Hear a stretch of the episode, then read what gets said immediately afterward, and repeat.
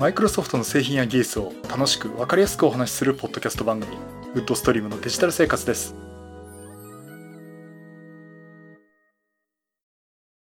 第624回目の配信になります。お届けしますのは木沢です。よろしくお願いします。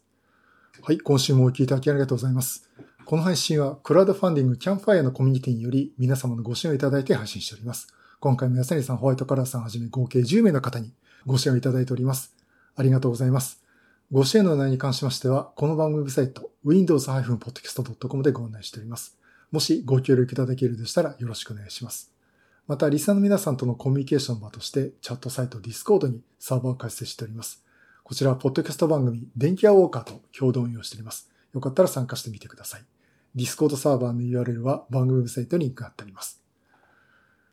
はい、ということで、えー、2022年度が始まりました。まあ、4月最初の配信ということで、えー、マイクロソフト的にはね、あの、7月が新年度ということになるんですが、まあ、私は日本企業なんで、まあ、えー、4月から新年度ということで、えー、やっております。あの、まあ、3月結構ね、まあ、忙しいっていうのがあって、まあ、皆さんも忙しかったと思うんですけど、えー、そんな状況でだいぶドタバタしてましたけど、えー、じゃあ4月になってから落ち着くかっていうと、まあ、この業界なかなかそうはいかないっていう感じなんですけどね。まあまあ、あの、今年度も頑張っていきたいと思っております。さて、えっ、ー、と、今回ニュースというとですね、あの、まあ、恒例の Windows Inside Preview どうなったかっていう あの話なんですけども、今んとこね、あの、ビルド新しいの出てないんですね。22581という先日お話をした、バージョンが出ているんですが、この後1回アップデートが入ってます。ビルド番号全く一緒なんです。22581なんですが、2258.1があの、3月24日にリリースされたんですけど、今日ね、アップデートを見てみたら、2258.1.200というのが出ています。これ何かというと、一応あの、ビルド、マイクロソフトの Windows Insider のね、ブログの方に、アップデートの3月29日の追加記事っていうことで、え2258.1.200という、まあ、その前に100が出てたって、これ私も見ようとしてましたけど、えいうのが出て、まあサービスパイプラインをテストするっていうことが言われていて、なんか具体的にあんまりあの影響はありませんよということなんですけどね。まあ特に機能的な変更はないということでアナウンスされてます。まあそんなところであの、また Windows 11のですね、インサイダープリブを取っていきたいなと思って。それと、前々回かな、えー、お話しました、あの、マイクロソフトの動画編集ツール。あ、前々前回か。えー、お話ししました、マイクロソフトの動画編集のアプリですね。えー、クリップチャンプ。えー、この話をあの、させてもらったんですけども、えー、実はこれがまたアップデートをしまして、えー、ようやくあの、使い物になるかなっていう ところに来ました。で、これ具体的にどういったアップデートかというと、あの、無料プランでビデオ出力が、まあ、ビデオのエンコあの編集したビデオ出力ですね。これが 1080p、えー、つまりフル HD に対応しましたということになります。あの、まあ、クリップチャンプの話をしたときに、基本的にそのベーシックプランって無料プランがあるんですけども、それに対して、えクリエイタービジネス、ビジネスプラチアムっていう、まあ、上位バージョンがあるんですけどね。まあ、月9ドルとか19ドルとか払うと上のグレードが買えますよと。サブスクリプションサービスですサブスクリプションサービスですよっていうのがあったんですけども、その中ではその無料で使える、このベーシックプラン。これがですね、あの、いろいろ使えるんですよ。確かにビデオ貼り付けてテロップ入れたり、編集にカットとかできたりっていうのはできるんですけども、一つ問題だったのが、ビデオ出力が 480p。これはね、ちょっと少ねえんじゃないかなと。えー、まあ、荒いんじゃないかなっていうところで、あの、フル HD の出力するためには、クリエイタープランにしなきゃいけなかったんですね。まあ、月9ドル払わなきゃいけないと。あの、まあ、対価をちゃんと支払うという意味では確かに、あの、考えとしてあるんですけども、いや、ベーシックプランの無料プランでこれはないだろうっていうところもあってですね。まあ、せめてフル HD は対応してほしいよねって話をしてたとこなんですが、えこの無料プランでもフル HD に対応になりました。え、ということで、ね、私今早速あの Windows 11にも入れてますんで、まあ、実際あの、やってみたところですね、編集途中で 480p でしか出せなかったビデオ出力、ちゃんと 1080p でね、フル HD の動画で出力することができました。まあ、そういうことで、あの、お試しで使うというよりは、まあ、Mac の iMovie 的なところで Windows でこのクリップチャンプっていうのを使って、えー、ちょっと動画編集をとりあえずやってみるっていうところはね、えー、なかなかいいツールではないのかなと。まあ、いいアプリケーションじゃないかなと思っています。まあ、もちろんこれもっと本格的にやりたいっていうところでしたら、まあ、無料で行くと、 DaVinci Resolve の無料版使うだとかですね。まあ、有料で行くと DaVinci Resolve もいいし、 Adobe のプレミアでもいいですし、えー、そっちにね、使ってもいいと思います。まあ、あの、まあ、そんなところまあ、 Adobe のプレミアはちょっと、いきなりハードル高いかなと思うんですけどね。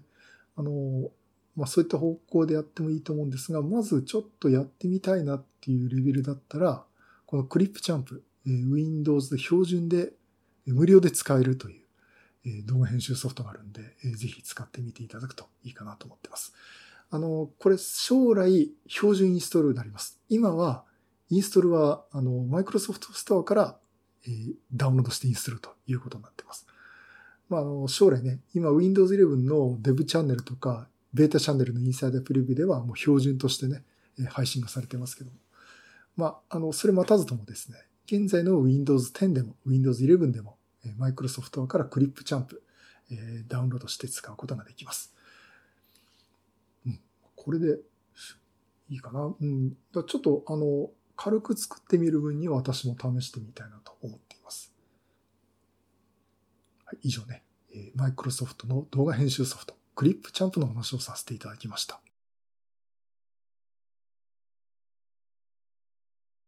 さてさて、えっ、ー、と、それと、じゃもう一つ、一応マイクロソフトネタなんですけど、えっ、ー、と、多分、あんまり面白くない話をします。えっ、ー、とですね、マイクロソフト Azure というクラウドの話ですね。多分この話をした瞬間にみんなパート散ってっちゃうんじゃないかなっていうふうに思っちゃうくらいなんですが、このマイクロソフト Azure、クラウドサービスですね。これマイクロソフトがもう数年前からかなり、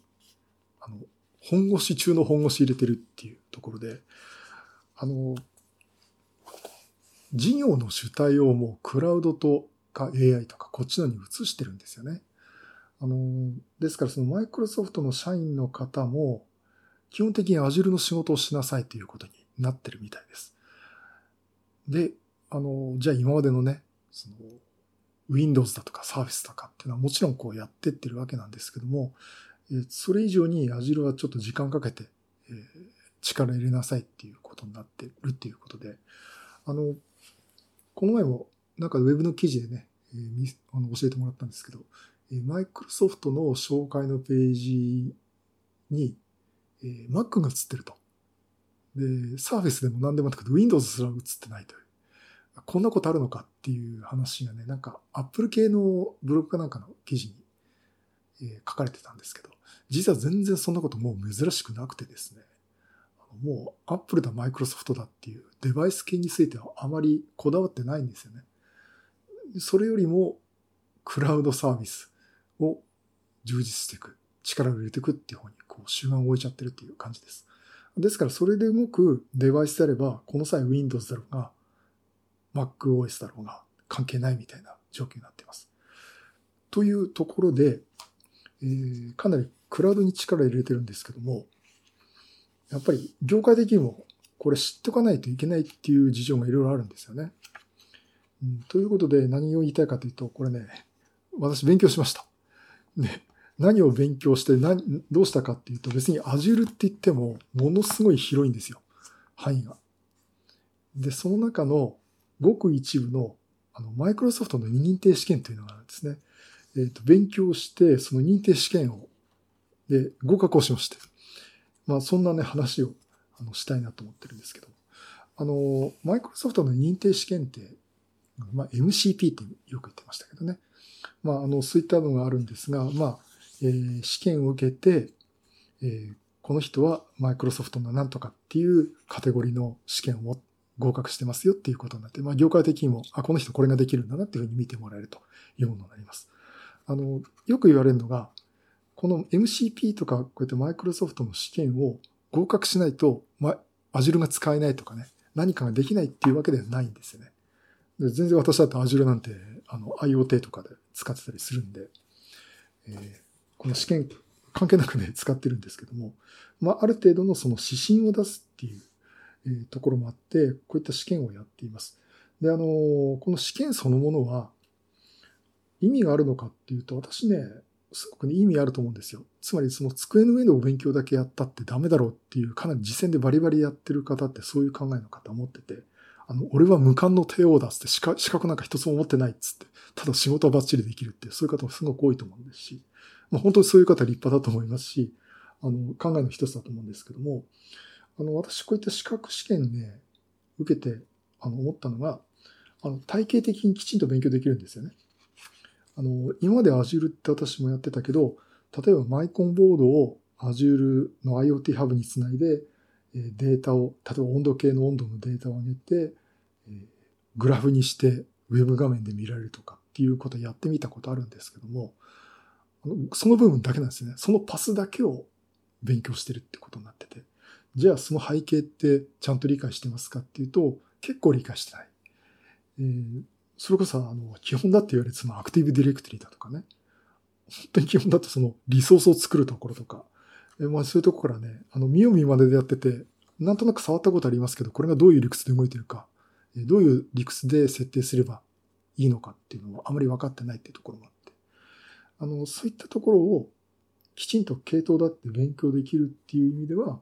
あのこういった資格試験って、えー、意味あるかなと思ってます。それを知識を得た上でできる人はさらにも仕事で活用してるわけなんですけど、まあ、そういった意味では、あの、Linux のね、LPIC っていうやつ、あれのレベル2までは私合格して持ってたんですよ。持ってたというのは、あれ期限があって5年間で期限切れになっちゃうんですね。で、期限切れになる前に同じ試験を受けるか、その1個上のグレード、例えば私がレベル2だからレベル3っていうのを合格してなきゃいけないと、あの、有効にならないっていうんですね。つまりあの、扱いはインアクティブっていうことになってて。で、実は私の LPIC 持ってるんですけど、もう5年以上経っちゃってるんで、えー、持ってるって言えなくなってしまってるっていう状況なんですけど、まあ、あの、そういうふうにね、えー、資格試験もどんどん状況に合わせて定期的に新しい技術に合わせて取っていかなきゃいけないということになってて、まあ、まあ、LPIC の例出しましたけど、やっぱりそれも勉強した時思ったのが、あの、Linux はよく知ってたつもりだし、いろいろ使ってたサーバーも動かしてたんだけど、系統だって頭からきちんと勉強できたかっていうと、この LPIC の試験を受けたおかげで知らなかったこと、興味なかったことだけど、実は重要だったことが勉強できたってことでね、すごく良かったかなと思っています。で、今、インアクティブなんで、あんまり偉そうなこと言えないんですけどね。で、今回その Azure に関してもそうやって勉強をしてみて、うん、あの、とりあえずね、合格はしたんですけどね、やっぱり、あの、すごく、やっぱり思った通り、系統だって勉強できてよかったなと思ってます。まあ、ここであの、Azure のね、例えばリソースがどうしたとか、アクティブディレクトリのアカウントを作ったらどうしたとか、仮想ネットワークがどうしたとかですね。あの、長々と話すつもりないんですけども、あの、まあ、このね、今回受けた Azure の試験っていくつもあるんですよ。で、あの Azure の試験ってファンダメンタルで一番入門の概要を知るっていう試験があって、これマイクロソフトで試験番号っていうのがついてて、AZ900 っていうね、えー、番号がついてるのがありまして。あのー、それを勉強するために私も本も持ってるんですが、実はそれを取ろうとしてたんですが、えー、そんな入門の本じゃなくて、ちゃんと実践的な本を取らないとっていう話にいろいろなりまして、その一個後のですね、まあ、後って言い方おかしいかもしれないけど、Azure の管理者、えー、Azure Administrator Associate っていう資格なんですね。これ試験番号でいくと AZ104 というやつです。これの、えー、試験を受けました。で、あの、これって何があるかっていうと、さっき言った AZ900 っていうのは本当に概要なんですね。どんなサービスがありますか？どんなことができますかっていう概要を知るというものなんですが、この Azure Administrator Associate、Azure 管理者の試験 AZ104 は、さらに実践的に、じゃあ実際これで、えー、運用管理をするためにはどうしたらいいでしょうかっていう具体的な話があります。例えばその本当にアカウントを作るところとか、あと Azure の中にこうストレージが作れるんですね。あの記憶領域。何ギガバイトってデータを作ってそこにデータを入れますとか、そこの作り方だとか権限とか、あとは仮想マシン、これ何度か話したと思うんですが、Azure の中に Windows だったり Linux とかがですね、仮想マシンとして使えて、使えて、そのリモートでアクセスしたりとか、あとはもう Azure の中で実際相互に動かしたりとかいうことができます。あとはそのネットワークとかですね。まあ、あの、まあ、そういったところをどう設定してどう動かすか。で、権限周りがどう違うかとかですね。まあ、そこら辺っていうのを、あの、勉強して、試験を受けるということになりました。うん、で、まあ、一通り勉強できてね、えー、分かったんですけども、あの、やっぱり難しいっていうか、頭全部入れるわけがないんですよね。だから今後仕事でやっていく上には、やっぱこういうのいちいちこう調べながらやんなきゃいけないなっていうのはあるんですけども、ただそこのところの勘どころはもう分かりましたんで、あの、困った時にどうすればいいか、何を調べればいいかっていうパスが分かっただけでもね、すごく勉強した意味があったのかなと思ってます。あとは、こういうのってやっぱり実践あるのみだと思うんですよね。というのをちょっとしみじみと思ってまして。で、この試験なんですけども、あの、合格ラインというのは当然あってですね、えっと、確か900点満点の試験なんですよ。で、900点満点のうち合格点が700点、えー、取らないと合格にはならないということになっています。えっ、と、あ、ごめんなさい、これ1000点満点か。えー、失礼しました。1000点満点で、えー、700点取りなさいというのがあります。えっ、と、時間は、えー、150分。でね、場所はどういうのかって、今オンラインで自宅でもできるような話になってるんですけども、私はですね、試験センターっていうところがあって、そこに申し込んでいきました。あの、具体的に言うと、ピアソンビューとかね、あの、まあ、受けたことある方は、そこそこそこって思うんですけども、えっ、ー、と、そこにあって、えっ、ー、とね、私が行ったのは横浜駅の西口のピアソンビューの試験センターで、えー、行って、そこであの、パソコン相手にポチポチやりながら回答して、試験を受けるという感じになります。で、でね、じゃあ実際試験を受けるとどうなるかっていうと、あの、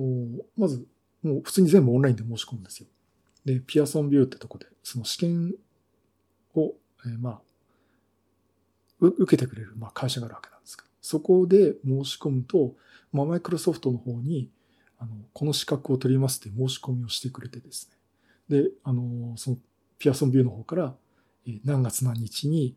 えー、この試験をこの場所でやりますっていうね。まあ、こちらも、あの、もちろんこちらから指定するんですけど、えー、受けるという形になってます。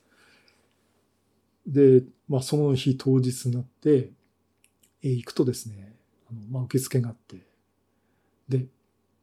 写真撮られてですね、写真撮られたってあの、ロジクールのウェブカマがあって、そこでパシャって撮られただけなんですけど、あとは身分証明書見せたりっていうのと、あとは、一切あの、手荷物持ち込んじゃいけないんですね。まあそれは当然なんですけど。あの、時計もダメだし、まあスマートフォンももちろんダメですね。えっ、と、とにかくティッシュペーパーからハンカチから何から全部ダメ。本当にあの、ポケットに何も入ってない状態にしてください。まあさすがにマスクだけ大丈夫でしたけど。えー、というね、厳重なチェックをしまして。でね、面白かったのが、メガネかけてたんですね、私ね。かけてるんですけど。メガネ外して内側見せてくださいって言うんですよ。で、その中に何か書いてるかと。ああとはね、あの、なん、なんとかグラスってね、あの、一時期ありましたけど、そんなもん使ってねえかっていうのもあると思うんですけども、ちゃんとメガネ外して、あの、普通のメガネですと。内側から見せて、は OK ですっていうことで。まあ、そこら辺ね、厳重にやっています。で、行くとですね、あの、全員が AZ104 って試験を受けるわけじゃないんですね。いろんな試験があって、あの、もう非同期にみんなバラバラに分けるんですよ。で、順番、順番っていうかね、あの、時間になる、私のその決めた順番、時間になると、えー、ま、あの、ま、待合室からこう呼ばれて、えー、この試験室に行ってくださいって言うと、仕切りがあった、えー、もうか、各一人一人ね、全部仕切りがある、こう、パソコンが並んでる部屋があって、えー、そこのね、えー、例えば私の場合24番の席に座ってくださいって行くと、もう完全仕切りがあって、えー、行くと、マウスとキーボードと、あれ、キーボードなかったな。本当にマウスとパソコンのモニター画面があるだけなんですね。で、あのー、そこで、はい、試験開始ですっていうことになるんです。ですから私はその AZ104 を受けてるけど、他のとこだと、例えばシスコのね、あの、CCNA 受けてる人がいたりとか、えー、そういう感じになっています。で、えー試験を受けるとパソコンの画面に、まあ、いろいろログインして注意事項を読んでですね、あの、4択、基本 4, 4択なんですよ。で、あの、例えば、えー、Azure でリソースがこんな風になって、リージョンがこの国に配置されてます。じゃあこの人はこの権限、この権限を持ってる人は、以下4つのうちどれですかとかね。あの、ユーザー1、2、3、4って並んでるうちから、あの、ユーザー1かなっていうと、1番目のラジオボタンポチッと押して、回答ってやっていって、どんどん進めていくっていう感じになってます。あの、4択でもあるし、あとは4つぐらいあるうちの2つ、3つ、もしくは該当するものを複数答えなさいとかね。えーそんなものもあります。まあ、あの、これまあ、この類の試験を受けてる方はね、まあ知ってることだと思うんですけど、まあそんな感じで、あの、その認定試験っていうのを、えー受けてます。まあこれ前受けた Linux でもね、話一緒だったんですけどね。まあそんな感じで受けてまして。で、じゃあその試験の内容はですね、かなりやっぱり実践的ですね。あの、教科書は本屋さんで売ってたんで、えーある、まあちょっとこの後勉強法の話をしますけど、えーあるんですけども、それ読んでも頭入らないというか、あの、確かに読んだこと、試験の回答になることはちゃんと書いてあるんですよ。で、ただ、本当に質問された状況で聞かれると、あれどうだっけって不安になっちゃうことって結構あってですね。あとはネットワークの問題難しかったかな。あの、こういう仮想ネットワークを組みました。IP アドレスはこれです。こういうセキュリティポリシーを組んでます。さて、リモートデスクトップでこいつとこいつをつなげるのはどのマシンでしょうとかね。いや、知らねえよ、そんなのって言いながら、あの、ちょっと自分でメモを書いて、えっと、ここ、ね、ネットワークはここで、ここにこういうセキュリティポリシーかかってるから、ってことはこことここにリモートデスクトップの3389は繋がるかなとか言いながらね、あの、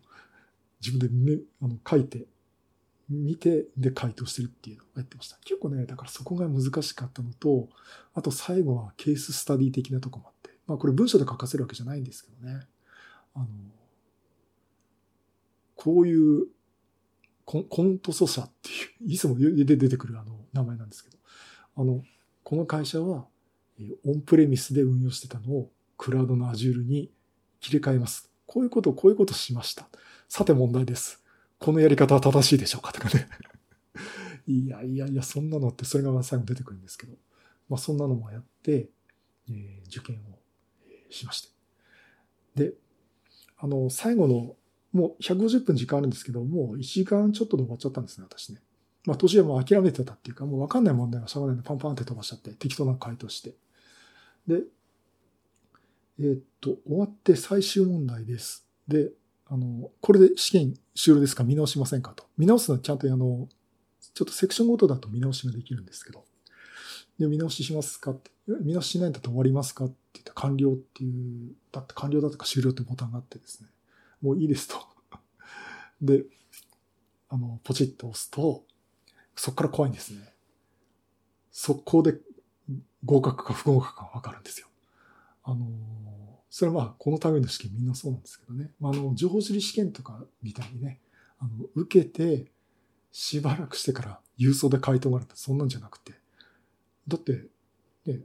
1000点満点で700点取れたら、つって回答ポチポチしてデータがあるわけなんで、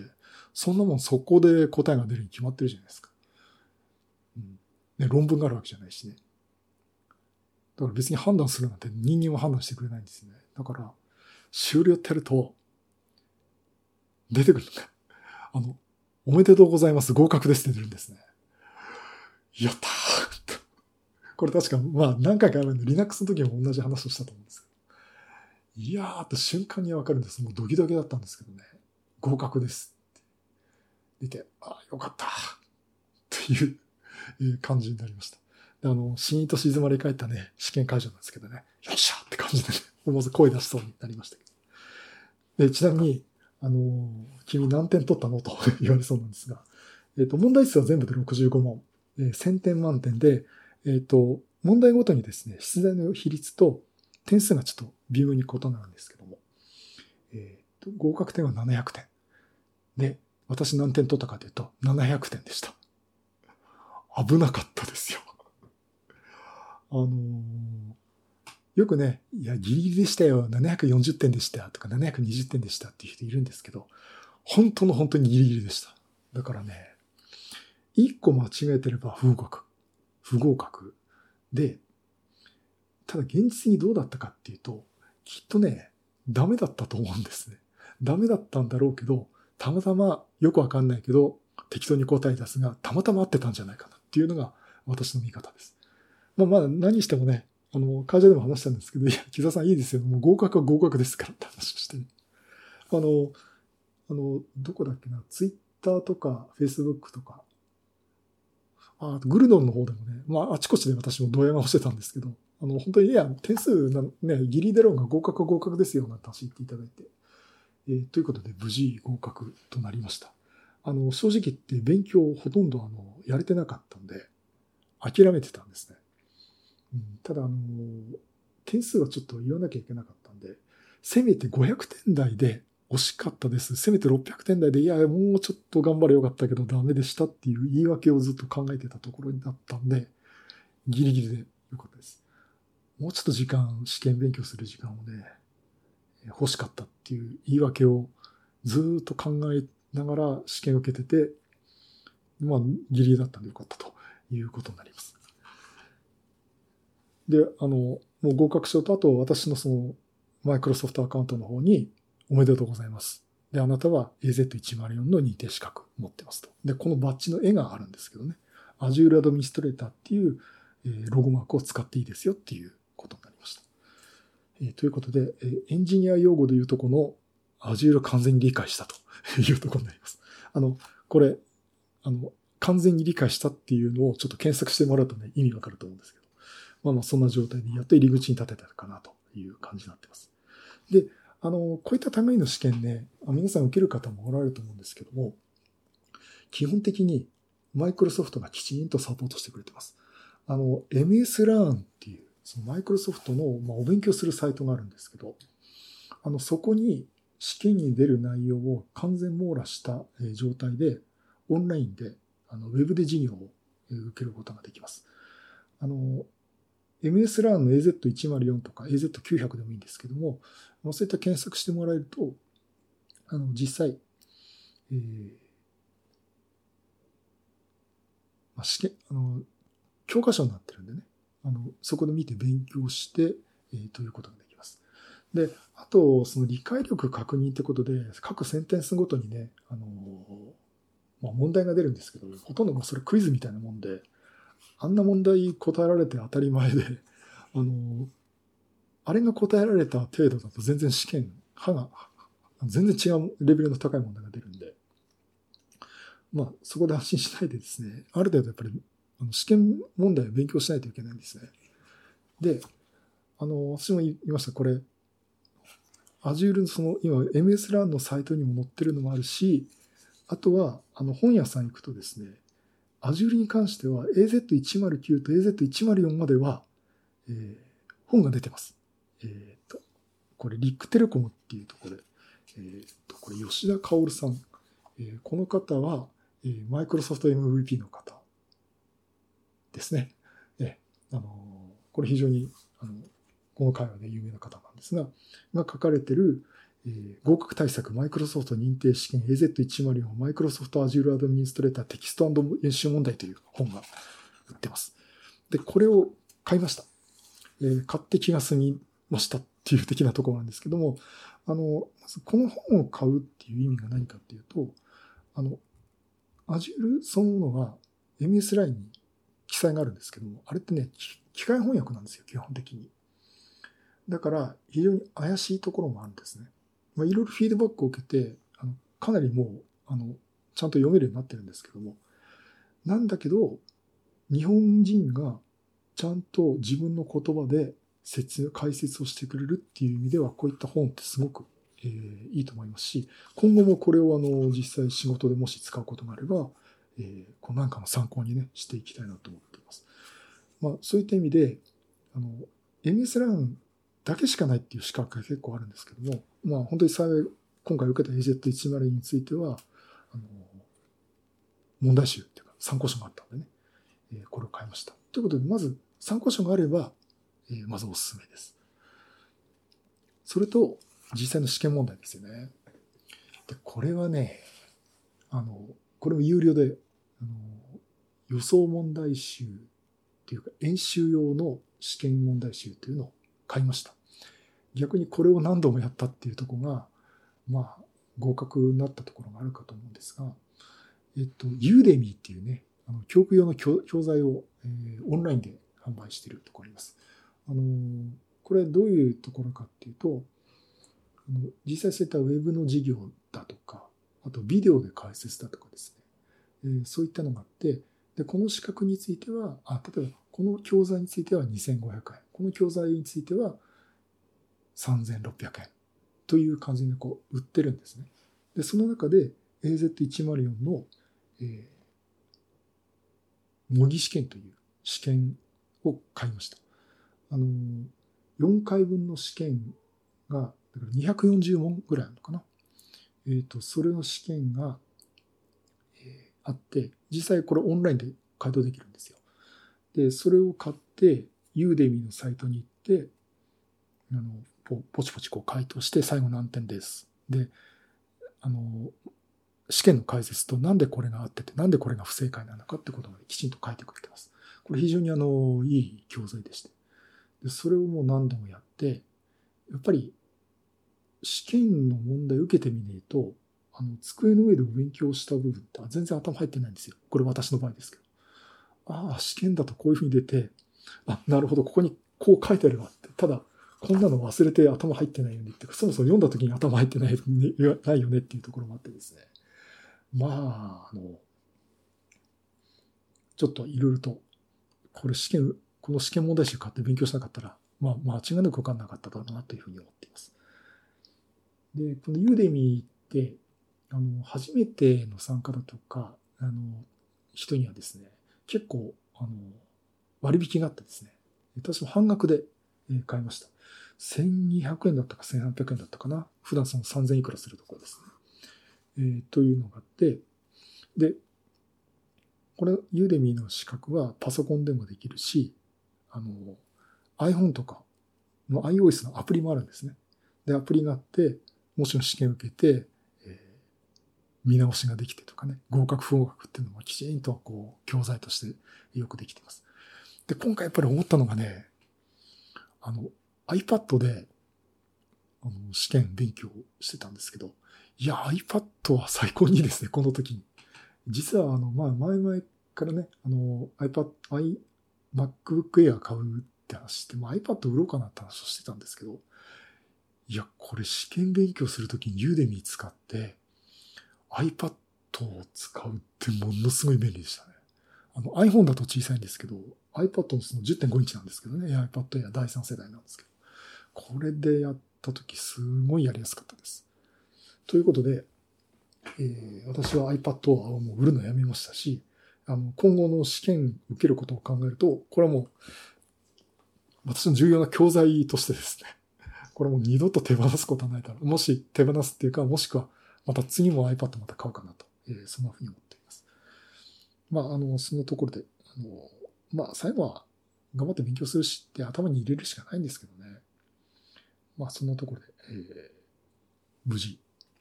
たまたまですよ、今回ラッキーだったっていう ところもあったんですけど、えー、まあ、資格、あ、認定試験に合格することができました。まあ、そんなところでね、実際あの、これって、Azure だけじゃなくて、あと昔は、今なくなっちゃったかな、ちょっと見当たんないんですけど、Windows のシステム構築の資格試験。えっ、と、680何番だったかな。一回取ろうとしたんですよ。Windows 7で。うん、なんで受けなかったかっていうと、参考書がすごく高かったことと、えー、受験費用がすごく高かったっていう ことなんですけど。まあ、そんなのもありますね。まあ、ちょっとそれはでも、まあ、今からいいかなって感じですけどね。まあ、今後もそういうのね、ちょっと受けて、えー、勉強して、こう、スキルを、スキルアップっていうかね、知識をちゃんと、えー、仕事で使えるようにね、持ちたいなと思っております。まあ、何度も言いましたね。これ、別に試験に受かること自体が目的ではないんですけども、こういった試験勉強をする、つまりこういったあの、系統だった、えー、ものについて、あの、勉強の仕方で一つのこう、なんか目的、例えば今回は Azure の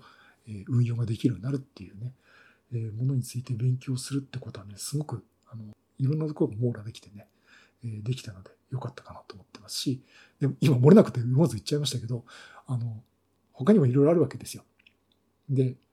それこそね、本当にあの、クラウドシェルの使い方、ちゃんともっと深く分かってなきゃいけないとかって、もっとまだまだ先もあるし、例えば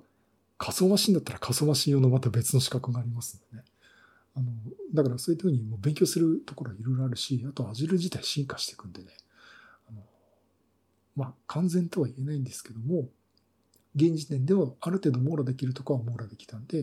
もうそれをね、勉強できたってことは、この資格試験を受けるのはすごく意味があったかなと思っております。で、あの、ディスコードの方で、えっ、ー、と、マイクロソフトのおすすめ資格何ですかっていう質問をいただいたんですね。で、まあ、それに対して回答したんですけども、今のトレンドから言うと、クラウドと AI。なんか、当たり前だろって言われたらそうなんですけど、というのがあるんで、あの、とりあえず、クラウドどんなの知っとこうかなっていう方はですね、えっ、ー、と、Azure のファンダメンタルっていう AZ900 っていう資格、資格っていうかその認定試験があります、ちょっとそれ挑戦してみるといいかなと思ってます。あの、本当に入り口なんでね、あの私もこれ、勉強だけして試験受けてないんですけど、えー、ちょっとなんか挑戦してみるかなって方はね、手始めこれやるといいかなと思ってます。でちなみにその受験費用だって高いんですよね。1万数千だったり2万数千だったりっていうところもあるし。で、ちなみにこの AZ900 っっていうのについて言うと、あの、マイクロソフトが定期的にセミナー開いてるんですよ。で、これね、学生さん大丈夫と思うんだけど、あの、アカウント作っておかないといけなくて、個人アカウントだと確かいけなくて、例えば私は会社のアカウント使いで、あの、申し込みましたけど、あの、それが例えば2日間ぐらいの講習があって、それを受けると、試験が1回無料になるんですね。あのそういったのがあるんで、あのいつでもやってるわけじゃないんですけどね。あのそういったので、まず Azure の AZ900 のファンダメンタルっていうのを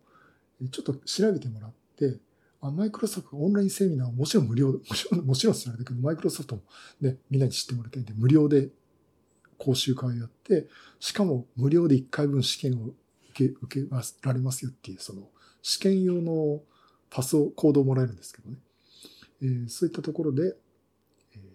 す、べ、て無料で最初はやつは取得できますんで。うん、まあ、まず挑戦してみたいって方はね、そこから入ってもいいかなと思っております。はい、えー、そういうことでね、今回ちょっとマイクロソフトの、えー、認定資格っていうか、あ、認定試験と、まあ、認定資格の話をさせていただきました。